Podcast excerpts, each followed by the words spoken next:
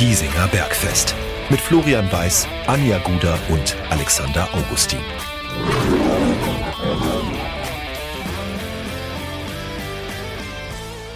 Servus und herzlich willkommen. Giesinger Bergfest der Löwen Stammtisch lädt zur Episode Nummer 108 in der Woche vor dem ersten Spieltag der dritten Liga vor der neuen Saison 2023-24. Ich denke, wir werden aus Löwensicht viel zu diskutieren haben. Einige Erkenntnisse, einige Fragezeichen, um es vielleicht vorne wegzunehmen. Es sind mindestens elf Fragezeichen, die wir äh, im Kopf haben.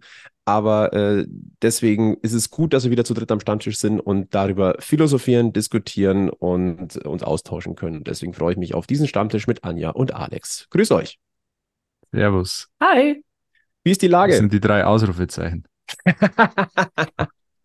Hoffentlich. Hoffentlich. Hoffentlich. Wie ist die Lage?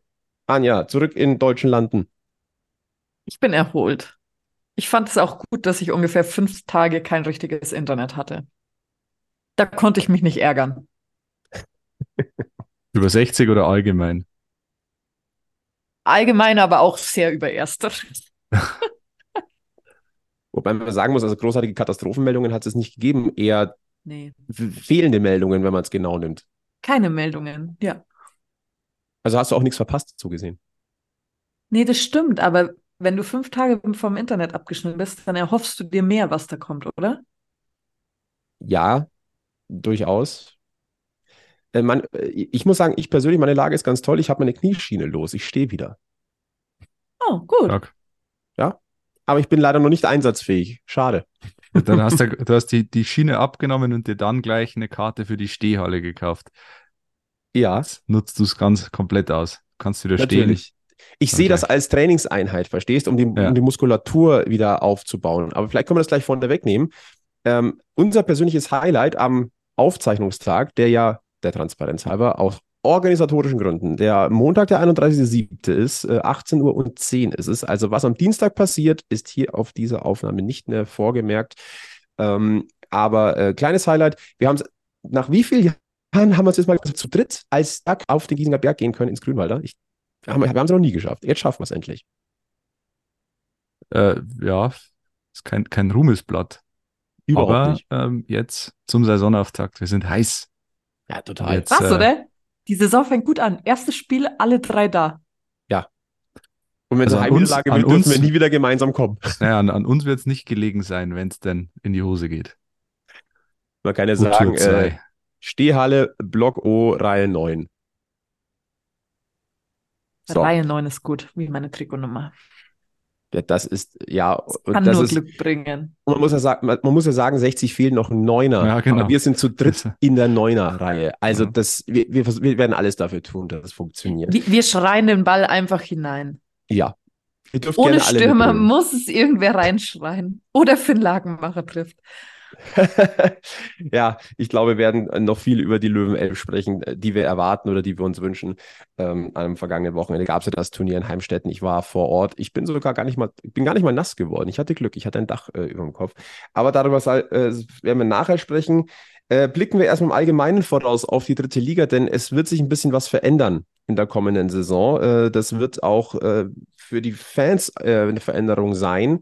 Äh, Fangen wir vielleicht mit dem, äh, ja, ja, mit dem Einschneidendsten für einen Anhänger äh, an mit veränderten Anschlusszeiten. Äh, die sind schon eine Weile bekannt, nur wenn man halt dann den Spielplan schon mal hat, zumindest einen Teil des Spielplanes und es dann wirklich auch um Planungen geht und wenn die Spiele un unmittelbar bevorstehen, äh, fällt es einem nochmal richtig auf. Freitag 19 Uhr kennen wir, ist jetzt nichts weltbewegend Neues. Samstag 14 Uhr auch nicht. Die erste neue Anschlusszeit Samstag 16.30 Uhr. Wie denkt ihr denn darüber? Schöne Uhrzeit. Also ich, ich finde es tut mir nicht weh, ehrlich gesagt. Es gibt zwei Nochmal. Spiele ähm, gegen Aue zu Hause und gegen Ingolstadt auswärts. Ich glaube an zwei aufeinanderfolgenden Wochenenden. Da spielen wir gleich mal zweimal 16.30 Uhr. Ähm, ist eine okaye Uhrzeit, wenn du ein bisschen eine, weitere Anreise hast wie ich. Ähm, Macht es das eher leichter, finde ich. Gut, abends bist du natürlich später zu Hause. Es gibt kein, also das äh, Samstag 10.30 Uhr fände ich jetzt schlimmer. Also äh, macht für mich jetzt wenig Unterschied, ehrlich gesagt. ist eigentlich auch mein Bauchgefühl, 16.30 ist näher an 15.30 dran. Genau. Das, was man sich wünschen würde, ist, glaube ich, aus organisatorischen Gründen jetzt gar nicht mal so schlecht. Du, du nimmst den natürlich, 16:30 gut. also ich, ich weiß ja nicht, was der Hintergedanke ist, bestimmt die TV-Gelder, wie immer. Aber eigentlich nimmst du dir als Liga ja ein bisschen die Aufmerksamkeit weg, weil so war 14 Uhr immer, ähm, naja, war irgendwann 15.45, 15.50 war dann vorbei und dann gehst quasi mehr oder weniger nahtlos in die Bundesliga über. Jetzt um 16.30 Uhr ist halt so, gut, du nimmst natürlich die vielleicht mit, die um 17.20 Uhr Bundesliga ausmachen und sagen, ich habe immer noch nicht genug von Fußball an diesem Tag und jetzt muss ich mir noch äh, den VfB Lübeck gegen äh, Unterhaching anschauen. Das soll es bestimmt geben. Weiß ich nicht. Wenn das Spiel vorbei ist, gehst du fließend über ins Abendspiel in der Bundesliga. Und dann noch das Topspiel der zweiten Bundesliga um 20.30 Uhr live auf Sport 1. Werbung Ende. So. Dann nahtloser Übergang in die sexy Sportclips. okay. Ach ja. Gut. Ähm, nee, ich glaube, dass den Termin können wir abhaken. Äh, und Sonntag in Zukunft drei Anschlusszeiten für drei Spiele: 13.30, 16.30, 19.30. 13.30 ist nicht neu, 16.30 ist neu. Glaube ich, kann man noch am ehesten auch noch irgendwie akzeptieren, aber Sonntag 19.30 Uhr ist schon, schon, uh. Also, Ungut. wenn du da ein bisschen einen weiteren Fahrtweg Ja. hast, dann ist das schon mal mies. Klar, du hast kein Montagabendspiel mehr. Das ist positiv zu sehen aus Fansicht, aber Sonntag 19.30 ist auch schon undankbar. Das ist so ziemlich der, das, das, das doofste Ding, das du da Ist, haben ist, ja auch, ist ja auch keine Fußballuhrzeit und, oder keine Fußballuhrzeit an einem Sonntag. Ich weiß nicht, Sonntag 19.30 ist irgendwie so, Abendessen mit der Familie. da machst was anderes als Fußball schauen, ehrlich gesagt. Und klar, in, in den anderen Ligen oder in, in den Top-Ligen Europas, da in Spanien ist das gang und gäbe und auch in England und in Italien, dass Sonntag so spät Spiele sind. Aber fanfreundlich ist es nicht, aber um Fanfreundlichkeit geht's da wahrscheinlich nur am Rande. Ich glaube, das war einfach der Kompromiss, dass du das Montagsspiel streichst. Ja. Naja, Nein, wir, wir, wir werden es überleben. Kein Montagsspiel mehr, das ist natürlich, das ist schon gut. Ist auf jeden Fall eine Verbesserung. Gesamt, gesamt gesehen ist es eine Verbesserung. Und im Zuge dessen, es gibt auch mehr äh, TV-Geld tatsächlich. 30 Prozent mehr Geld aus der Zentralvermarktung wird es geben.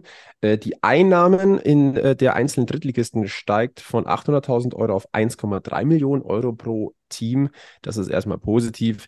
Inwieweit das äh, den Ruf der dritten Liga als Pleiteliga ähm, ablindern wird, lassen wir jetzt mal dahingestellt. Fakt ist, haben wir schon oft drüber gesprochen, die neue dritte Liga ist nur von den Namen her der teilnehmenden Teams auf alle Fälle attraktiver geworden. Ähm, und äh, ein, eine Neuerung, die es noch gibt, äh, die man am ersten Spieltag gleich vielleicht direkt bemerken wird, weil es eine, nennen wir es mal, eine weitere Ordnungskraft auf dem Feld gibt, beziehungsweise abseits des Feldes. Äh, der vierte Offizielle ist eingeführt worden, auch in der dritten Liga. Halte ich jetzt für ehrlicherweise gar nicht mal so schlecht. Äh, mangelnde Kommunikation war in den letzten Monaten und Jahren ja immer mal wieder ein, ein Problem zwischen Offiziellen und äh, Teamvertretern. Äh, da kann so ein vierter Offizieller, finde ich, schon helfen. Ähm, Wenn er sich denn, wenn er sich denn angenehm im Hintergrund hält. Also Ja. ein vierter Offizieller kann natürlich auch im Zweifel zur Eskalation beitragen. Weil du noch einen hast als Trainer, über den du dich aufregen kannst an der Seitenlinie. Also das kann, kann so und so enden. Aber grundsätzlich ist es, glaube ich, schon gut, da noch einen Sheriff quasi zu haben an der Linie, der, der mal das Gröbste fernhält vom Hauptschiedsrichter auf dem Feld, weil der soll sich auf andere Dinge konzentrieren. Anja ist ja unsere Schiedsrichterflüsterin eigentlich, wenn auch aus, einer- aus einer anderen Sportart. Ich finde es schwierig, immer dieses Schiri-Thema, gell? Mir können die ja leid tun, aber ich kann ja auch wie ein Rohrspatz drüber schimpfen. Also, ich muss echt dazu sagen, ich habe da eigentlich gar keine Meinung dazu zur Schiedsrichterfrage. Also mit der vierte Offizielle. Vielleicht Lass müssen wir es abwarten, bis es mal scheppert. Ne? Ob man ja, sieht, ich lasse mich, bringt. ich lass mich einfach überraschen, wie es wird, weil Ja. von, man hat sich auf so viele Sachen gefreut, die dann irgendwie negativ belegt worden sind und dann hast du dich doch nicht drüber gefreut, sondern dich nur geärgert. Deswegen lassen wir die Saison kommen, lassen wir diesen vierten Offiziellen kommen und dann schauen wir mal, was passiert. Ja. Dann kann ich auch wieder drüber schimpfen, wie ein Rohrspatz oder quasi den Schiri-Flüsterer spielen. Ich, ich gucke gerade ganz kurz, am, am Ende der, der Sendung werden wir ja auf alle Fälle nochmal gucken, welche Spiele uns erwarten am Wochenende. Ich werfe nochmal einen Blick drauf, wo es am ehesten scheppern könnte und ich glaube tatsächlich bei 60 gegen Mannheim Könnte sein, ja. Ist auf alle Fälle weit vorn, im, im Gegensatz zu den anderen Spielen, die ich da sehe. Ja, vielleicht Regensburg gegen Haching in, in Abstrichen vielleicht. Aber ansonsten Dresden, Bielefeld, wow. Naja, können wir nachher vielleicht nochmal drüber philosophieren. Was definitiv weiterhin kein Thema ist in der dritten Liga, und das finde ich aus, aus mehreren äh, Blickwinkeln gut, äh, der VAR ist kein Thema in der dritten Liga. Ja, gut. Äh, sehe ich erstens aus emotionaler Sicht ehrlicherweise ganz gut so und zweitens aus finanzieller Sicht. Also ganz ehrlich, das wird sich, das ist wird sich auch kaum Monsteraufwand. umsetzen lassen. Also selbst wenn Ja, du das das einführen keinen würdest als Liga, ähm, du, du tust ja den ganzen Kleinen keinen Gefallen. Also ähm, du kannst das natürlich mit Ü-Wägen vor dem Stadion abfangen oder so, wo die dann drin sitzen, ähm, die, die vierten, Off- äh, die, die Videoschiedsrichter, aber das ist strukturell nicht zu machen. Also wenn ich da irgendwie an, an Lübeck denke oder an Ulm, weil also da müsstest du ja das Stadion äh, irgendwie umrüsten. Also Ja. das, Ferl übrigens auch, die, die kehren ja zurück in ihre eigene Arena. Endlich. stimmt. Hm. Glückwunsch. Freut mich wirklich. Hexenkessel Ferl endlich wieder zurück im deutschen Profifußball. Erstmals im Profifußball in einem eigenen Stadion mit Zuschauer. Ah, was für eine Odyssee. Äh, bevor wir gleich ins, ins äh, Detail 60, was uns erwartet, einsteigt, sollen wir vorher noch jemanden glücklich machen, Alex? Kommt drauf an, womit du ihn glücklich machen willst. Ähm, ich gehe davon aus, dass du den Alex Allstar meinst, den ich jetzt Absolut. auflösen darf. Natürlich. Ich fand es überraschend. Es war eigentlich ein überrasch, also eigentlich ein einfacher ähm, Alex Allstar, aber überraschend wenige Antworten kamen. Also äh, die, die schwer sind, die locken immer jeden hinterm Ofen hervor und die, die einfach sind, die sind wahrscheinlich so einfach, dass sich manche zu schade sind zu antworten. Das ist quasi ist, äh, ist eine Beleidigung an jeden eingefleischten Löwenfan. So auch der letzte Alex Allstar, der nämlich äh, doch auch von einigen gelöst wurde, aber von nicht so vielen wie erwartet. Die drei Hinweise, die es gab, waren, er fiel vor allem wegen seines Aussehens auf, ein Weltmeister im Löwentrikot war ihm in Abneigung verbunden und er galt als einer der besten Fußballer seines Landes. Bei 60 blieb er dem Beweis aber weitgehend schuldig. Auflösung ist Erik Mückland, der Norweger, der Wikinger im Löwendress, nur ein Jahr bei 60 gespielt, damals noch in der Bundesliga, ähm, war das Jahr, in dem 60 Champions League Quali spielte gegen Leeds United. Viel wegen seines Aussehens auf, erklärt sich, glaube ich, von selber, Vollbart, lange Haare, ähm, ein extravaganter Typ, äh, was zum zweiten Hinweis führt. In tiefer Abneigung war ihm nämlich äh, Thomas Hessler verbunden, der ja als Weltmeister und als, als äh, Laufwunder diszipliniert aufgetreten ist, auch im Training. Und Erik Mügland hat es, naja, hat gesagt, Training ist eher was für Weicheier. Ich gehe lieber in die nächste Kneipe. Äh, mal überspitzt formuliert. Und das hat halt Thomas Hessler überhaupt nicht gepasst. Das war, ähm, ja, hat zu Reibereien geführt. Und ja, Norweger Erik Mückland, damals einer der besten seines Heimatlandes ähm, bei 60, aber ich mir ist er nicht in Erinnerung geblieben. Das mag auch daran liegen, dass ich damals noch sehr jung war, als Mückland bei 60 war. Aber er hat jetzt auf dem Platz nicht das gezeigt, was er vielleicht hätte zeigen können. Das Problem bei Erik Mückland war, also er hat eineinhalb Saisons sogar bei 60. Eineinhalb, ja. Ähm, er hat halt sein, ich sag mal, sein Grab hat er sich selber geschaufelt, als er in der Winterpause 2001, 2002 im Interview gesagt hat, er könne das Trainer, äh, das Gesicht des Trainers Peter Packhult nicht mehr sehen. In dem Interview. Ist, ja, ist jetzt schwierig. Da ging es vielleicht anderen Spielern auch so, aber das in einem Interview zu sagen, ist natürlich eher suboptimal. Es waren 43 Profi-Einsätze. Er hat gerade mal drei Vorlagen. Ist dafür aber zweimal mit einer roten Karte vom Platz geflogen. Stark. So, jetzt fällt mir gerade auf, dass ich noch keinen Gewinner gezogen habe. Das können wir jetzt hier live machen. Unter allen Einsendungen wird verlost entweder zwei Krüge oder ein äh, Giesinger Bergfest Hoodie, der äh, nur noch in ein paar Restgrößen da ist. Ich glaube in L, XL und XXL. Das heißt, ähm, wenn euch die Größen nicht passen, dann äh, nehmt einfach zwei Krüge. Wir sind ehrlich gesagt froh, wenn unser Lager ein bisschen äh, entrümpelt wird. Da ist nämlich noch einiges da. Genau, und jetzt schauen wir mal, ob ich lösen kann. Wir können lösen. Und zwar hat bei Instagram geantwortet Ela Mituna, äh, namentlich, wenn man sein Profil aufmacht, heißt er Johannes Oberbriller. Der hat entweder zwei Krüge oder einen Hoodie gewonnen. Er darf sich melden bei uns, er soll sich melden bei uns, weil nur so kommt er, kommt er an seinen Gewinn. Entweder per Mail unter giesinger-bergfest.gmx.de oder per Direct Message Instagram. Da sind wir am besten zu erreichen. Also herzlichen Glückwunsch. Und es geht nahtlos weiter mit dem nächsten Alex Allstar. Drei Hinweise, ein ehemaliger Ex-Löwe, ein, ja, schon wieder, das habe ich letzte, letzte Folge auch schon gesagt. ein Ex-Löwe ist gesucht. Erster Hinweis, er kam von Schwarz-Gelb und ging nach seiner Löwenzeit wieder zu Schwarz-Gelb. Kleiner Zusatzhinweis, es muss nicht das Schwarz-Gelb sein, äh, das ihr vielleicht alle im Kopf habt. Es gibt auch andere schwarz-gelbe Vereine. Und ich glaube, ich muss nicht zweimal dasselbe Schwarz-Gelb sein in dem Fall. Genau, oder? deswegen auch schwarz-gelb, deswegen habe ich es ein bisschen neutral gehalten.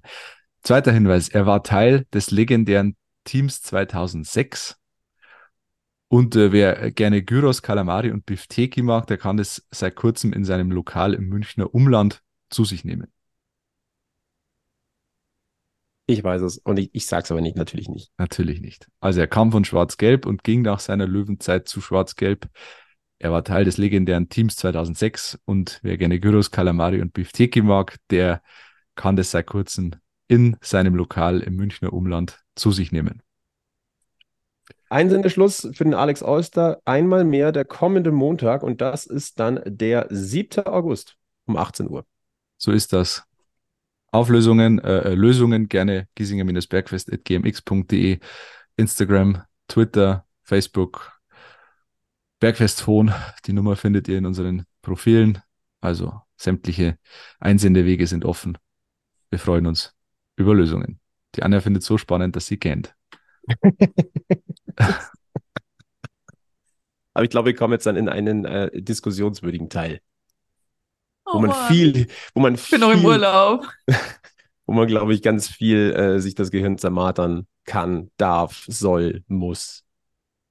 Du hast dir nämlich das Gehirn zermartert, Flo, in den letzten Tagen. Du warst am Samstag in Heimstetten, hast die Löwen angeschaut bei ihren beiden Kurztestspielen gegen Gladbach und Stuttgart. Äh, es wurde viel darüber geredet in den Tagen danach. Äh, Flo, du hast dir jetzt ein paar Gedanken gemacht und darfst jetzt drüber reden. Denn wie du es schon angesprochen hast, es schwirren ein paar Fragezeichen über unseren Köpfen. Insgesamt wahrscheinlich sogar elf. Und äh, ich würde vorschlagen, wir gehen jetzt einfach mal, du hast dir Gedanken gemacht über eine mögliche Startaufstellung, wir gehen jetzt einfach mal Position für Position durch oder sagen wir mal Reihe für Reihe. Und äh, Flo, du gibst deine Einschätzungen ab, am besten mit fundierter Begründung, wer denn am Samstag gegen Mannheim auf dem Feld stehen soll von Anfang an. Eine Position ist offen, die in den letzten Jahren eigentlich fest vergeben war an Marco Hiller. Der ist auch jetzt in der Verlosung, aber er hat Konkurrenz bekommen, nämlich von David Richter, der aus Offenbach kam zu den Löwen. 50-50-Entscheidung, ähm, sagt Maurizio Jacobacci, er hat sich noch nicht entschieden. Flo, wie würdest du dich entscheiden? Also ich kann nachvollziehen, dass es noch keine Entscheidung gibt. Ähm, ich muss auch gleich dazu sagen, David Richter hat ja einen dicken Patzer gehabt äh, gegen Borussia Mönchengladbach. Er hat das frühe 0 zu 1 verschuldet durch einen äh, Pass in die Beine äh, des Gladbacher Stürmers. Ähm, ich würde diesen Fehler allerdings ausklammern. Mein Eindruck ist, und ich glaube, das bestätigt sich so ein bisschen über die letzten Wochen, die nehmen sich beide nichts, aber positiv wie negativ. Mhm. Ähm, beide haben für mich jetzt nicht die große Souveränität ausgestrahlt. Beide waren für mich im Spielaufbau auch eher ein bisschen zögerlich. Ähm, es war immer so ein bisschen so dieses äh, Luftanhalten beim, beim hinten rausspielen. Ähm, trotz des Fehlers von David Richter hatte ich den minimal souveräneren Eindruck von David Richter. Also wirklich minimal. Und deswegen ähm, ist, mir persönlich tut es aus dem Löwenherz ein bisschen weh. Ich würde tatsächlich David Richter aufstellen. Ähm, ich werde mir wahrscheinlich jetzt von, von vielen ein paar heiße Ohren abholen in der Hinsicht, aber ähm, vielleicht ist es auch gar nicht mal so schlecht. Und ich glaube, diese Entscheidung wäre dann nicht in, in Stein gemeißelt. Also ich rechne ehrlicherweise zu 52 Prozent mit David Richter. Das heißt, du würdest ihn nicht, weil er irgendwie ein anderer Torwarttyp ist als Marco Hiller, sondern sie sind vom, von der Anlage her relativ gleich. Spielaufbau eher Defizite auf der Linie stark. Kann man das so zusammenfassen? kann man so ein bisschen zusammenfassen. Ich sehe jetzt nicht den Monsterunterschied. Ähm, vielleicht David Richter momentan ein bisschen, bisschen mit einer bisschen breiteren Brust. Und ich mhm. kann das jetzt nicht festmachen an, an irgendeiner speziellen Thematik. Mir war David Richter teilweise im Gegensatz zu Marco Hülland noch zögerlicher im Spielaufbau, aber wenn, dann war es sicherer. Das ist mhm. zumindest so mein Eindruck gewesen. Und deswegen glaube ich, dass das Pendel minimal Richtung David Richter ausschlägt. Aber, ich, aber trotzdem, dass ja Maurizio Jacobacci noch keine Entscheidung getroffen hat, glaube ich. Weil, ganz ehrlich, also du kannst beide ins Tor stellen und hast letztendlich die ähnliche Ausgangsposition. Hm.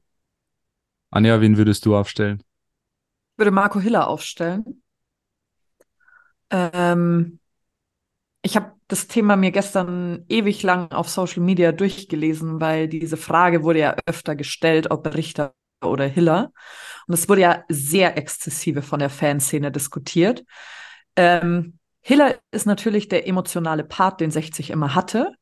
Hm. Ähm, Killer Hiller ist nicht umsonst in der Kurve weit verbreitet und er mag vielleicht irgendwie unsicher wirken im gesamten Auftreten gerade oder so. Also er wirkt ein bisschen zurückgenommen im Gegensatz zu früher so, wenn ich das mir so anschaue.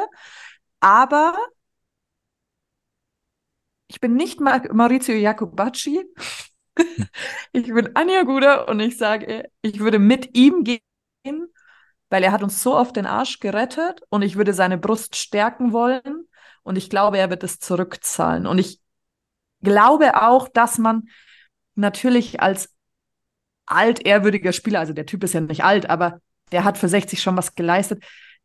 Man hat das ja auch auf dem also man hat es ja im Rücken und man weiß ja, was man schon für den Verein getan hat. Und das weiß ja auch ein Jakobacci und das wissen auch die Fans. Das heißt, ich glaube, ein Richter muss sich noch ein bisschen mehr durchpressern.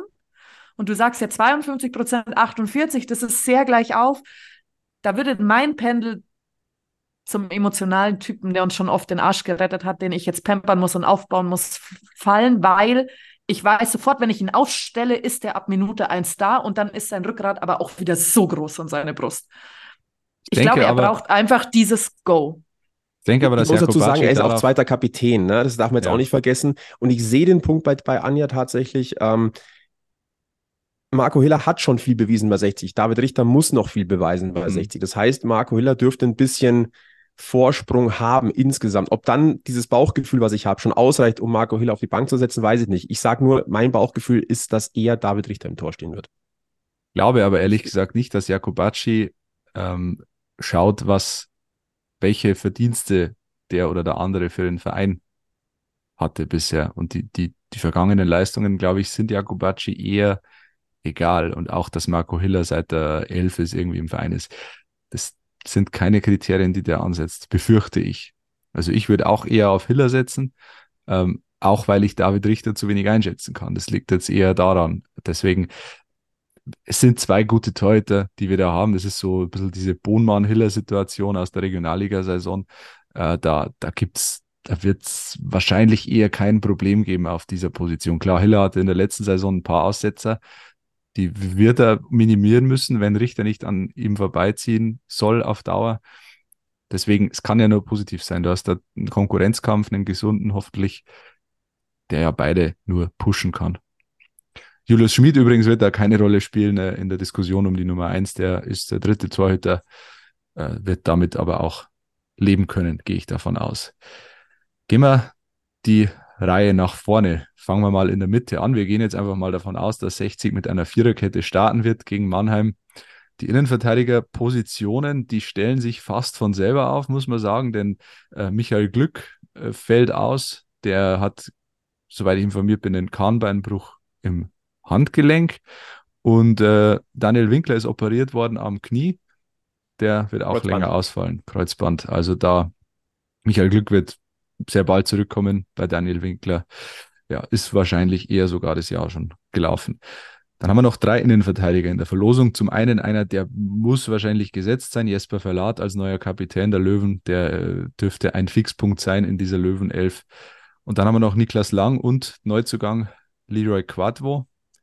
Äh, den können wir jetzt schwer beurteilen, weil der noch nicht gespielt hat. Das heißt, das ist eher so ein, eine Wundertüte. Äh, Niklas Lang macht aber einen soliden Eindruck, oder Flo? Ja, ja, Niklas Lang ähm, äh, macht einen soliden Eindruck, auch wenn der eine oder andere Fehlpass da auch doch äh, Glad äh, gegen Gladbach vor allem zu sehen war. Aber grundsätzlich wird an dem Innenverteidiger-Duo äh, Jesper Verlat, Nikli Lang äh, nichts, nichts vorbeigehen. Auch weil Leroy Quattro ja noch nicht mal im Kader war für das Testspielturnier in Heimstetten mit der Begründung von Maurizio Jacopacci, den da ins eiskalte Wasser zu schmeißen. Der hat noch kaum mit uns trainiert, äh, darf jetzt vielleicht ein Ver äh, Verletzungsrisiko einzugehen, auch mit dem Wissen um die Witterungsbedingungen in Gladbach. Das war mhm. teilweise äh, in Heimstetten, das war teilweise eine Rutschpartie nach diesem Wolkenbruch dort. Ähm, deswegen kann ich mir schwer vorstellen, dass der dann gegen, gegen Mannheim direkt in der Startelf steht. Vielleicht ja im Toto-Pokal jetzt am Mittwoch äh, gegen Stockheim, aber ansonsten, ähm, nee, äh, da sehe ich äh, Verlat und Lang gesetzt. Äh, ein Wort dazu, es wird eine Viererkette sein, es muss eine Viererkette sein, weil dieses Experiment mit der Dreierkette ist sowas von nach hinten losgegangen. Mhm. Äh, das hat überhaupt nicht funktioniert, in keinster Weise. Also deswegen, okay. da, da, da wird es da keine Diskussion geben. Das heißt, bevor wir weitermachen, in welcher Formation wird 60 starten? Was glaubst du? Ich glaube ans klassische 4-2-3-1 tatsächlich. Ähm, ich glaube nicht, dass 60 äh, mit nur einer 6 spielt, also mit dem, dass du sagst, wir, wir setzen vielleicht eher nochmal auf einen zweiten Stürmer vorne beispielsweise oder eine hängende Spitze, glaube ich jetzt irgendwie nicht. Ähm, Fakt ist, 60 für, fehlt für einen zweiten vorne Stürmer auf der neuen. Zwei Stürmer. genau, das ist das Thema. Du bräuchtest einen zweiten Stürmer. Äh, Gladbach hier mit zwei Stürmern gespielt wurde, an Tarsis Bonga und Finn Lakenmacher äh, nominell die Spitzen. Effektiv hat sich Tarsis Bonga aber eher auf rechts außen fallen lassen und dann war Finn Lagmacher vorne auch wieder so ein bisschen verloren. Also äh, wenn überhaupt, dann verkappte neun, ne? dass mhm. du sagst, du machst eine 4-2, ja, also nee, ich kann es mir schwer vorstellen. Also mhm. deswegen, ähm, ich gehe von einem 4-2-3-1 aus ähm, und äh, du wirst, denke ich, mit dieser Löwenelf erstmal auf Sicherheit setzen tatsächlich, weil vorne hast du zu wenig Optionen. Deswegen mach lieber, geh auf Stabilität. Mhm. Deswegen 4-2-3-1. Das heißt, wir brauchen zwei Außenverteidiger. Wer ist ja. da? Wer sind die Außenverteidiger deiner Wahl? Äh, fangen wir mal links an. Äh, Fabian Greilinger. Da mhm. führt kein Weg für mich an Fabian Greilinger vorbei. Der, der hat von Einsatzfreude, von Einsatz, von, von Wille in in Heimstetten tatsächlich gespürt. Der hat auf meiner Seite gespielt in der, in der ersten Hälfte gegen Gladbach. Äh, fand ich sehr gut. Also auch mit Drang nach vorne, Druck machen, aber trotzdem immer sich wieder zurückfallen lassen. Ja, es hat die ein oder andere Abstimmungsschwierigkeit mit Niki Lang gegeben, aber die kennen sich ja auch schon ein bisschen länger. Also ich gehe davon aus, dass man das in den Griff kriegt, zumindest so weit, dass das funktioniert. Deswegen gehe ich mhm. ganz klar hier äh, auf der linken Seite von Fabian Greilinger aus. Äh, Mal man sagen muss, Philipp Steinert verpasst den Saisonauftakt. Der richtig, ist da sowieso deswegen, aus der Verlosung gerade. Deswegen gibt es eh nicht so viele Alternativen. Ja. Ähm, können wir ein Wort danach noch äh, dazu verlieren. Ähm, Fabian Greilinger aber auch nicht unwichtig in Sachen Identifikation, was wir vergangene Woche angesprochen haben. Du brauchst noch Fixpunkte, im besten Fall leistungstragende Fixpunkte mit Emotionen, mit, mit Identifikation. Da ist äh, Fabian Greilinger äh, jetzt ganz weit vorne, deswegen ja. wichtig. Und rechts, finde ich, hat einen guten Eindruck hinterlassen Kahn Kurt. Mhm. Das wäre jetzt meine Abwehrreihe, also Kurt, Verlag, Lang, Greilinger. Kilian Ludewig, werfe ich noch rein. Ja, das wäre der, den ich jetzt noch angesprochen hätte, äh, hat mich wenig überzeugt, wenn ich ehrlich bin. Mhm. Ähm, ich glaube ja, und der, der kommt ja auch mit viel Vorschusslorbeeren und viel Talent. Also davon war aber zu wenig zu sehen, wenn ich ehrlich bin. Er hat in dieser Dreierkette gespielt. Die war undankbar, weil die war, die hat bestanden aus Ludwig Verlat Lang. Mhm. Das hat nicht wirklich funktioniert. Also, nur diesen, nur aufgrund dieses Eindrucks muss ich jetzt ganz ehrlich sagen, da hat Ludwig der hat ein bisschen verloren gewirkt für mich. Ja. Ähm, das, und Kahn Kurt hat in der Viererkette, finde ich, einen, einen ordentlichen Job gemacht. Deswegen würde ich für, die, äh, für das Mannheim-Spiel äh, in der Hinsicht auf alle Fälle Kahn Kurt vorne sehen. Wobei es natürlich, wenn du, wenn du ein klassischer Außenverteidiger bist oder ein Schienenspieler, wie es jetzt so schön heißt inzwischen, da bist du natürlich in der Dreierkette, ja, tust du dich schwer. Das, das stimmt tatsächlich, wenn du Innenverteidigeraufgaben übernehmen musst. Ja, ich, ich bin gespannt. Ich kann äh, Aber man stellt ihn ja als Trainer nicht umsonst dahin. Man traut es ihm ja zu. Ja. Wisst ihr, was ich meine? Also, er ist natürlich, Ludwig ist natürlich physisch ein anderes Kaliber als Kurt. Ja. Deswegen kannst du ihn wahrscheinlich eher in die Innenverteidigung stellen als einen Kahn Kurt, der ja wirklich technisch auch stark ist. Ludwig ist auch technisch stark, aber Ludwig ist körperlich ein anderer, ein anderer Typ als, als Kahn Kurt. Dann äh, zwei Sechser brauchen wir. Die Ja. ähm, werden sich wahrscheinlich auch, naja, weiß ich nicht, von, von selber aufstellen. Äh, Tim Rieder wird den Saisonstart verpassen. Niklas Tarnath, einer von den beiden, Flo. Eine Option. Ähm, äh, der hat ja gemeinsam die Doppelsechs gebildet mit Manfred Stark zusammen gegen Gladbach. Ähm, fand ich okay. Manfred Stark aber deutlich auffälliger. Mhm. Ähm, mit Blick auf das zweite Spiel gegen den VfB Stuttgart, ähm, als Tim Kloss äh, mit ihm quasi Doppelsechs gebildet hat, äh, hat mich Tim Kloss tatsächlich äh, vom, vom, vom, von der Einsatzbereitschaft und auch von, von Ideen und Unbekümmertheit, in Anführungszeichen Unbekümmertheit, so unbekümmert man halt schon sein kann, Mhm. Ähm, äh, hat mir imponiert. Ähm, und deswegen würde ich tatsächlich zu Manfred Starke und Tim Kloss auf der Doppelsechs tendieren. Ähm, ich habe auch vielleicht eher Richtung Niklas Tarnath am Anfang noch so ein bisschen überlegt, wegen der Drittliga-Erfahrung auch. Ähm, ich glaube aber, dass das Duo des jungen Wilden zusammen mit dem Erfahrenen da gut harmonieren könnte. Und wie gesagt, Tim Kloss hat mir insgesamt da durchaus einen guten Eindruck hinterlassen. Also ich würde auf starke, Tana, äh, starke äh, Kloss setzen, auf der Mhm. Doppelsechs tatsächlich. Was zeichnet Kloss aus als, als Spielertyp? für meinen Geschmack ist schon eine vergleichsweise gute Übersicht ähm, zu sehen. Ähm, auch ein, wie, so, wie sagt man so schön, antizipieren, so ein bisschen. Ähm, manchmal aber vielleicht noch so ein Tick zu ungestüm, würde ich jetzt vielleicht sagen. Also so ein bisschen, bisschen mehr Ruhe. Und deswegen glaube ich eben, dass ein, ein Manfred Starke genau da der Richtige sein kann. Äh, insgesamt übrigens Manfred Starke schon eine Art Dreh- und Angelpunkt. Ähm, Also Mhm. der wurde schon gesucht, der hat auch versucht, viel voranzugehen, hat natürlich nicht alles funktioniert, äh, wie in der gesamten Vorbereitung, wenn man ehrlich ist. Aber äh, der hat eine Präsenz und äh, es kommt auch nicht von ungefähr, dass er den Kopfballtreffer zum zwischenzeitlichen 1-1 gegen Gladbach gemacht hat. Da war er zwar sowas von sträflich klein, aber auch, aber alleine das zu erkennen, diesen Moment, ich rück raus und, und gehe quasi aktiv Mhm. zum Ball und lenke ihn rein. Ähm, nein, ähm, ja, wie gesagt, ich glaube, dass die im Duo sich gut ergänzen könnten, auch wenn man sie jetzt äh, parallel äh, in, in Heimstätten, soweit ich das sehen kann, oder soweit ich mich erinnere, jetzt nicht parallel auf dem Platz gesehen habe. Aber das, ja, okay, also Starke war schon zusammen mit Kloss auf dem Platz, aber in verschiedenen Rollen. Und deswegen, wie gesagt, Doppelsechs würde ich sagen, äh, Kloss, Starke. Anja, einverstanden. Ich kann zu Kloss nicht viel sagen. Äh, Mani Starke fand ich ja grundsätzlich äh, eine gute Verpflichtung und ich glaube, auch so wie er sich so außenrum gibt und so, der, der ist schon angekommen und der will was bewegen. Und mit so einem Typen gehe ich gerne in der Startelf. Ja, ja, das kann, ich finde auch, das kann schon einer sein, der da, der da zu einem Fixpunkt wird im Löwen-Mittelfeld. Rein von ich der habe Ausstrahlung die Hoffnung, her. dass es unser neuer Janik Deichmann Hm. wird. wird. Mal schauen, mal schauen. Schauen wir mal. Gehen wir mal auf die Außenpositionen.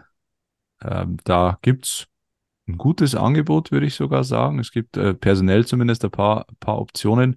Ähm, Flo, du hast vorher schon angedeutet im Vorgespräch, von einem warst du eher enttäuscht. Ähm, wieso warst du enttäuscht und von wem? Die Rede ist bei mir von Julian Guttau. Ähm, der ist beide Male als linker äh, Mittelfeldspieler aufgeboten worden in beiden Testspielen in Heimstetten. Und ich, ich kann nur mein Bauchgefühl oder meine Eindrücke sagen. Ich hatte das Gefühl, er hatte nicht großartig Bindung zum Spiel. Man kann ihm jetzt Willen und so, glaube ich, nicht absprechen, aber irgend, irgendwas hat da nicht gepasst. Mhm. Sei es Laufwege, sei es Antizipieren, sei es Spielverständnis. Ähm, ich will jetzt nicht sagen, er war ein Fremdkörper, das nicht. Aber irgendwie haben die Zahnrädchen nicht ineinander gegriffen. Und deswegen würde ich momentan äh, Julian Guttau nicht in der Startelf tatsächlich sehen. Ähm, das, die Meinung hätte ich vielleicht vor dem Wochenende nicht gehabt. Mhm. Ähm, ja, sch schwer zu sagen. Ähm, ich, also ich, für mich war es keine Eigenwerbung, sagen wir mal so, Mhm. ähm, in, in Heimstetten. Insgesamt finde ich ähm, die, die Aufstellung jetzt in, im vorderen Drittel, ich halte für, für viel möglich, äh, aber das ist auch die Krux an der Geschichte, weil sich nichts unmittelbar aufdrängt. Ähm, Ich würde statt über die Außen, würde ich einmal kurz in der Mitte anfangen, auf der, äh, auf der Zehnerposition oder hängende Spitze, je nachdem, wie man es halt dann interpretieren möchte. Ähm, es wird ja viel über Albion Frenetzi gesprochen. Ähm, ist das die richtige Position? Soll er lieber von über außen kommen? Äh, er ist noch nicht wieder hundertprozentig fit, das war auch sichtbar, aber er ist halt auch für meinen Geschmack der technisch stärkste Löwe, den wir jetzt in den eigenen Reihen haben. Ähm, ich persönlich würde ihn auf der 10 tatsächlich belassen und nicht auf Außen ziehen. Mhm. Ähm, trotz seiner Geschwindigkeit, trotz seiner engen Ballführung, die man auf Außen natürlich wunderbar einsetzen kann. Aber für meinen Geschmack ein Albion Frenetzi fühlt sich in der Mitte wohler, weil er mehr Optionen hat.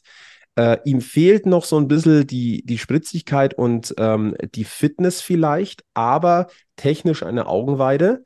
Und der muss sich reinfuchsen und ihn jetzt wieder rauszunehmen oder noch wieder auf Außen zu parken, wo er von sich aus, soweit ich das weiß, auch mal gesagt hat, das ist jetzt nicht unbedingt seine, seine, seine, Lieb seine Lieblingsrolle, auf dem Flügel draußen zu wirbeln.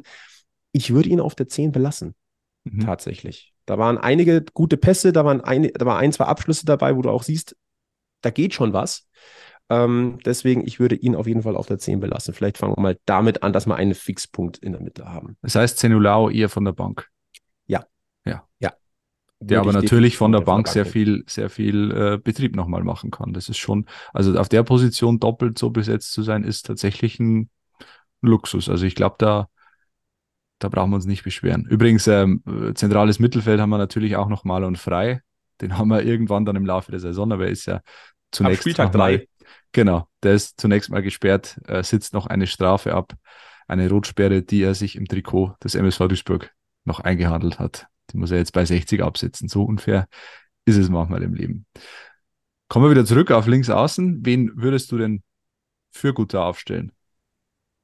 Jetzt wird es nämlich ein bisschen spannend, weil Julian Guttau eigentlich auf links außen jetzt nicht so die Monster e, extrem viele Konkurrenz eigentlich hätte. Vielleicht noch Fabian Grallinger, aber den haben wir ja links hinten.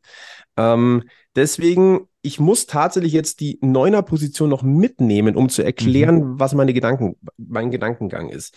Ähm, Walmir Suleimani haben wir gesehen als Spitze gegen Gladbach. Und ich finde, das war nicht schlecht. Es war jetzt nicht überragend, aber es war nicht schlecht. Und in der aktuellen Situation ähm, mit einem Finn Lakenmacher, der ehrlicherweise komplett von der Rolle ist, das ist mhm. echt bitter zu sehen, aber vielleicht im, mit Blick auf die vergangenen Wochen auch die logische Konsequenz.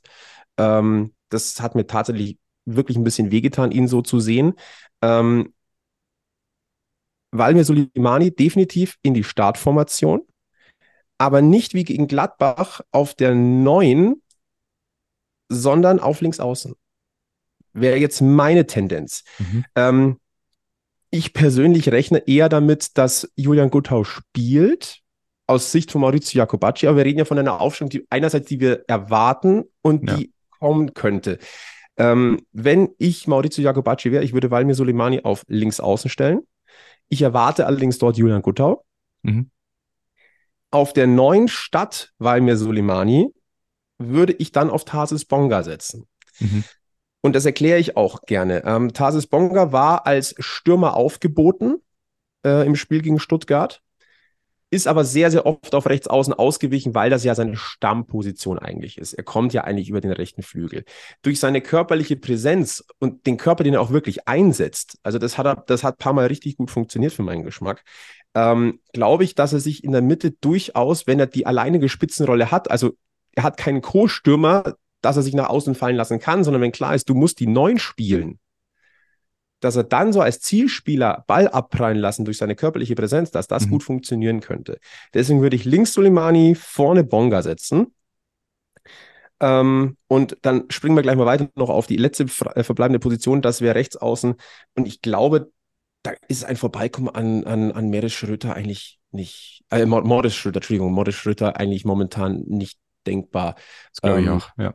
Das ist, das ist so eine, ich glaube, der könnte so eine Kampfsau sein den ja, vor allem extrem schnell. Moritz Schröter ja. ist extrem schnell. Ich glaube, Topgeschwindigkeit 34,5 oder so gemessen. Einer der schnellsten Spieler der dritten Liga. Das heißt, da hast du natürlich jemanden, der, der da richtig Dampf machen kann über rechts. Und dann hast du über rechts wahrscheinlich das ein oder andere Mal viel Platz, wenn der durchbricht. Und dann brauchst du dann in der Mitte jemanden, der den Ball abnehmen kann. da kann ich die Argumentation schon nachvollziehen. Ja, Tarsis Bonga mit seinen 1,97 oder was er hat. Rein körperlich natürlich ein logischer Zielstürmer, ein Mittelstürmer, wie er im Buche steht. Die Frage ist, ob, ob er dieser Vollstrecker sein kann. Das ist die, die große, das große Fragezeichen, das hinter ihm steht. Ich sag mal so, wenn du der Zielspieler auf der Neun bist und auch den Ball mal prallen lässt, musst du nicht zwangsweise derjenige sein, der sich auch verwandelt. Dann hast du natürlich einen Albion Frenetzi, der dann nachrücken kann von der 10 oder als hängende Spitze, wie es dann am Ende interpretiert ist, ja flexibel auf dem Platz. Der auch oder eben Solimani und Schröter, die können ja auch ja. abschließen. Also das kann schon funktionieren, ja, absolut. Es hat, halt, es hat halt dann den Touch von der falschen 9 so ein bisschen. Ja. Aber Weil Fakt ist, wenn du keine echte 9 hast. hast im Kader momentan oder zumindest keine, die in Form ist, ja. kann das eine Option sein. Ähm, wie gesagt, äh, sollte das nicht der Fall sein, du kannst Hases Bonga auch auf rechts außen setzen, was eine angestammte Position ist. Aber ich glaube nicht ganz dran. Also, wenn wir es nochmal von hinten durchgehen, Tor Richter, Viererkette Kurt Verlat, Lang Greilinger, Doppelsechs Kloss Starke, Mittelfeld Schröter, Frenetz Suleimani und auf der neuen Bonga. Das wäre jetzt die Aufstellung, äh, die ich wahrscheinlich wählen würde. Und jetzt könnt ihr mich zerpflücken. Das werden wir nicht tun, oder Anja? Nö, ich würde ja nur einen anderen Auch, Keeper äh, reinstellen. Mangels besseren Wissens. ja. Aber man kann sich als Löwenfan trösten und man kann sagen, wo, wo kein Hiller, da ein Richter. Oh. Ja. Okay. Okay. Alex in Höchstform mal wieder. Mhm, mhm, mhm. Übrigens, ich, ich finde es ganz spannend. Ähm, ich habe ja transfermarkt.de nebenbei offen. Ich weiß das alles nicht, nicht alles auswendig, wer da bei den Löwen im Kader steht eigentlich ein Armutszeugnis, aber nach diesem Umbruch im Sommer brauche ich auch eine Gedankenstütze. Und dann steht da natürlich auch immer die letzte Formation da, der Löwen. Die letzte Formation, die bei Transfermarkt aufgelistet ist, ist die vom 2 zu 2 gegen den FSV Zwickau am 27.05. Und da ist durchaus auffällig, wer da so in der Startelf stand und wer davon nicht mehr dabei ist, nämlich fast alle. Es gibt noch genau eins, zwei, drei Spieler von dieser Startelf, die im aktuellen Löwenkader stehen. Die Startaufstellung damals war, damals im Mai, aber es fühlt sich an wie aus einer anderen Zeit. Mhm. Im Tor Kretschmer, Lannert, Lang, Becker, hier Greilinger. Okay, Lang und Greilinger noch da. Dann Deichmann, Wörl, Lex, Bär, Boyamba, alle weg und in der Sturmspitze Finn Lagenmacher noch da.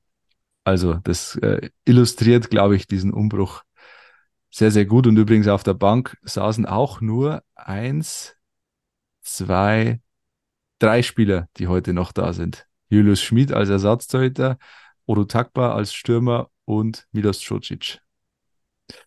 Also ähm, Umbruch ist maßlos untertrieben, würde ich sagen. Ja. Neuanfang. Es ist ein Neuanfang, ja. Äh, wir haben übrigens äh, bei Instagram die Frage der Woche gestellt, die in diese Richtung ging. Ähm, dieser, die Saison steht vor der Tür, der Start klopft quasi an und wir haben gefragt, mit welchen Gefühlen schaut ihr auf den Start? Und da ist von bis alles dabei. Die einen schreiben mit Optimismus, die einen mit gemischten Gefühlen. Sascha Muck 14 hat Zweifel und Angst. Kurobazi wiederum optimistisch. Äh, viele sind ratlos, wissen einfach nicht, wie sie diese Mannschaft einschätzen sollen und können. So geht es uns ja auch ein bisschen. Der Flo hat jetzt ein bisschen Licht ins Dunkeln gebracht. Er hat die Löwen schon spielen sehen. Ähm, aber es ist wirklich ja, viel viel einfach viel Ungewissheit mit Blick auf die neue Saison, was aber nicht schlecht sein muss. Ähm, die SZ hat einen Text geschrieben, Christoph Leischwitz, die, der, da kam die Passage vor. Also wenn den Löwen eins wirklich gut gelungen ist in diesem Sommer, dann äh, keine Erwartungen zu schüren. Das kann, das kann die große Chance sein. Da hoffe ich echt ja. drauf. Also das ist für mich eigentlich die, die, die große, die große Chance in diesem. Ich glaube auch, dass die Gegner 60 so gut wie nicht einschätzen können. Ja. Na? Übrigens, ähm, äh, eine Antwort fand ich grundsätzlich richtig, aber eine maßlose Untertreibung, glaube ich. Äh, sehr gemischte Gefühle, schreibt CH87. Ein erfolgreicher Start würde allen Beteiligten gut tun, schreibt er. Ich würde sagen, ein erfolgreicher Start ist, damit steht und fällt alles in dieser Saison. Weil die, die Gemengelage relativ aufgehitzt ist und äh, wenn du die ersten zwei Spiele verlierst, dann brennt der Baum richtig. Du darfst vor allem schon mal den Toto-Pokal nicht verlieren gegen Ja gut, das, da, da äh, gehen wir jetzt mal davon aus, dass das, das wird funktionieren. Aber wenn du, wenn der Start in die Hose geht, dann wird es ganz, ganz ungemütlich. haben wir in, in der letzten Folge schon angeschnitten, aus welchen Gründen. Ja, ja, absolut. Ähm, dazu passt, also zu dieser Gemengenlage passt ja auch so ein bisschen die Aussage äh, von, von Maurizio Jacobacci, ähm, dass die Fan, dass das Löwen-Fanlager, äh, das, das müsse einfach verstehen, dass wir auf sie angewiesen sind und dass sie nicht alles so schwarz malen sollten, wie es ein wenig im Umfeld ist. Ähm, ich glaube schon, dass sie uns vertrauen, mit uns diesen Weg gehen und uns die Chance geben sollten, dass wir miteinander wirklich etwas stemmen, vor allem in den ersten Spielen. Ja, du wirst Unterstützung von den Rängen benötigen, aber Wirst wie du gesagt, aber auch bekommen. muss, wirst du bekommen, aber das muss halt auch zurückgezahlt werden und Ja. vergleichsweise schnell, glaube ich. Ja. Ähm, weil dann sind wir beim Thema Identifikation. Sind das unsere Löwen? Diese Löwen müssen erst wieder zu den Löwen der Fans werden. Ja. Und ähm, das wirst du nur erreichen mit Einsatz und zumindest respektablen Ergebnissen. Na, also wenn du, wenn du kämpferisch gut drauf bist und dann reicht es nur zu einem 1-1 zum Beispiel, dann glaube ich, ist es okay. Ja. Aber Es kann aber, äh, man kann jetzt beide Seiten sehen. Also zum einen heißt, naja, äh, es kann komplett in die Hose gehen und der Baum brennt ähm, Mitte, Mitte August schon. Oder es kann halt komplett in die andere Richtung gehen. Du gewinnst das erste Spiel gegen Mannheim nach einer kämpferisch guten Leistung, schießt von mir aus in der 85. 1-0 und bringst es dann über die Zeit. Das kann dann auch extrem was auslösen, weil natürlich niemand wirklich was erwartet. Äh, und von, von dieser Ausgangslage her ist es ja viel einfacher, Euphorie zu erzeugen, wie äh, von, der, von der Ausgangslage der letzten Saison, wo alle schon quasi davon ausgegangen sind, dass es am Ende ja eh klappen wird mit dem Aufstieg. Ähm, deswegen, das ist, ist, eine, ist auch eine Chance. Es ist ein großes Risiko, aber es ist auch eine Chance. Deswegen, ich versuche jetzt auch aus, äh, aus Eigennutz mal das Positive zu sehen und mal wieder mit guten Gefühlen in eine Saison zu gehen. Das habe ich mir vorgenommen und das ziehe ich zumindest bis Samstag 15.45 Uhr durch. Und dann schauen wir weiter. ich, ich setze da voll auf Anja, wenn ich ehrlich bin. Die ist ja eigentlich immer unsere, unsere Miss, Miss gute Laune. Ja, natürlich. Wird 90 Minuten Spaß haben. Wie auch immer. Und Wenn es mir zu blöd immer. wird, dann gehe ich raus zum Bierstand, gell? So. Da kenne ich gar nichts. Aber wisst ihr, wisst ihr, was ich, also diese Chance, ja, die ist da, wenn da, also sagen wir, die gewinnen das erste Spiel, dann gewinnen sie das zweite noch. Aber ich möchte dann gleich vorwarnen, gell? Diese Mannschaft ist immer noch uneingespielt. Da kann auch noch mal eine Niederlage kommen. Also wir, Aber sie spielt sich leichter ein. Äh, Genau, die spielt sich Erfolgsfall. ein. Lassen wir doch mal alle Pferdchen da im Stall. Gucken wir doch einfach mal, was passiert. Es darf auch alles passieren, weil es sind einfach eigentlich elf neue Spieler am Feld. Mhm. Fakt ist, a- einfach war dieser Sommer nicht und ich finde, das sieht man Maurizio Jacopacci auch so ein bisschen an. Also ich will jetzt nicht von Ausgemerkel sprechen, aber ich sag mal so, die letzten Wochen und Monate haben gewisse Spuren hinterlassen, wenn man sich so die, die, die Presserunden anguckt. Mhm. Ähm, äh, äh, ich glaube, Anja hat im Vorgespräch gemeint, das ist der Birovka-Effekt, ich weiß es nicht. Äh, dieser Trainerjob bei den Löwen, der geht an keinem spurlos vorbei, gell? 60 before and after. Mhm. Das, da müssen Ja. wir also Vergleichsbilder machen. Ja, Das kann schon Uh. sein. Naja, Jakobacci ist halt einfach äh, neu in dieser Stadt auch. Ja. Du musst dich, du musst dich einleben, er lebt im Hotel. Ähm, da, da wirst du, ja, da hast du mehr zu tun, als nur deinen Job zu machen, der stressig genug ist in einem Sommer, wenn du äh, auch noch Sportdirektor-Tätigkeiten übernehmen darfst oder musst. Das kann man jetzt äh, so oder so sehen. Ähm, deswegen, das äh, ist keine einfache Situation und ich beneide ihn darum auch nicht, vor allem mit dem öffentlichen Druck, dem er ausgesetzt ist. Äh, aber natürlich auch der Situation geschuldet. Ne? Wir haben in der vergangenen Woche auch kurz darüber gesprochen gehabt, diese gefühlte Allmacht, die momentan ja Maur- Maurizio Jacobacci hat. Das heißt, er muss auch liefern, weil es Ja. ist jetzt wirklich seine Mannschaft, die er da Ja. zusammengestellt hat.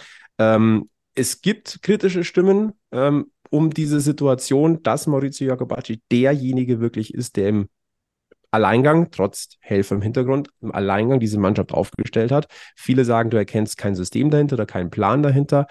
Ähm, ja, er ist eigentlich, oder die Mannschaft ist zusammen mit Maurizio Jacobacci zum Liefern verurteilt, um für Ruhe zu sorgen. Ich glaube, mehr denn je, als es in den letzten Jahren der Fall gewesen ist. Ähm, einfach, um auch die Atmosphäre zu beruhigen, denn die ist alles andere als optimistisch oder positiv momentan.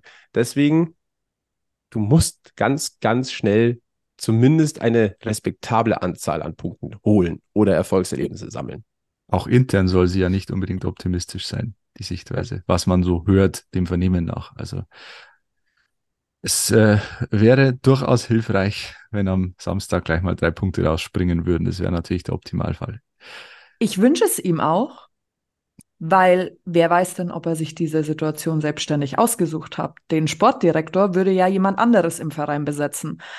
Also finde ich nicht, dass man ihm das jetzt nur ankreiden kann an der Situation. Er, ist, er ist, gekommen, genau. er ist gekommen, als 60 einen Sportdirektor hatte. Genau. Das muss man ihm natürlich schon zugute Und halten. diese Position ist vakant. Wir hatten viele Namen über die Zeit gehört. Gekommen ist keiner. Einer muss es dann machen. Ich weiß nicht. Ich sehe da eher Maurizio Jacobacci als dann irgendein Zeugwart, auch wenn die gute Arbeit machen. Aber er ist dann der Typ, der am nächsten dran ist. Er muss es machen. Und wer weiß, ob er diese zweiteilige Aufgabe eigentlich überhaupt machen wollte, weil ich, also wie wir sehen, ist es nicht spurlos an ihm vorbeigegangen. Er hat sich da bestimmt aufgeopfert und reingekämpft ja. und deswegen wünsche ich ihm und dem gesamten Team diese drei Punkte, dass es ausbezahlt wird. Und auch wenn jetzt halt viele Fanstimmen kommen mit, ich habe ja auch gesagt, wir kaufen alles außer einen Stürmer, er wird sich irgendwas dabei gedacht haben. Und es wird auch noch ein Stürmer kommen. Ob der zum ersten ja. Spieltag schon da ist, das sei jetzt mal dahingestellt, aber es wird ein Stürmer kommen. Man hofft jetzt natürlich darauf, das hat Jakubacci ja auch gesagt, Spieler, an denen man jetzt dran ist, das sind eher welche, die auf ein Zweitliga-Engagement hoffen. Ähm, wenn du in, in, dieses Regal greifen willst, dann musst du wahrscheinlich auch ein bisschen Geduld haben. Ja, ähm, dann gehst du gegen Im besten Ende Fall bisschen Kleingeld. Periode Ende August. Und ja. wenn du es anders machen willst, dann musst du den Sportdirektor einfach früher holen. Dann ist das ja, die Thematik. Dann darfst du nicht ja. mit Namen hantieren, sondern die müssen dann einfach kommen. Ich kann nicht über drei Wochen.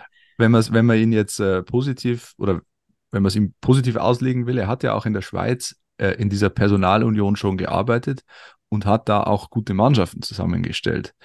Aus, teilweise aus dem Nichts. Also da gab es ja schwierigste Situationen, in denen er gearbeitet hat. Das heißt, er, er kann oder er hat bewiesen, dass er es kann. Ob es bei ja. 60 funktioniert, das wird sich dann zeigen, aber grundsätzlich ähm, ist er ja kein Vollblinder. Das hat er ja bewiesen.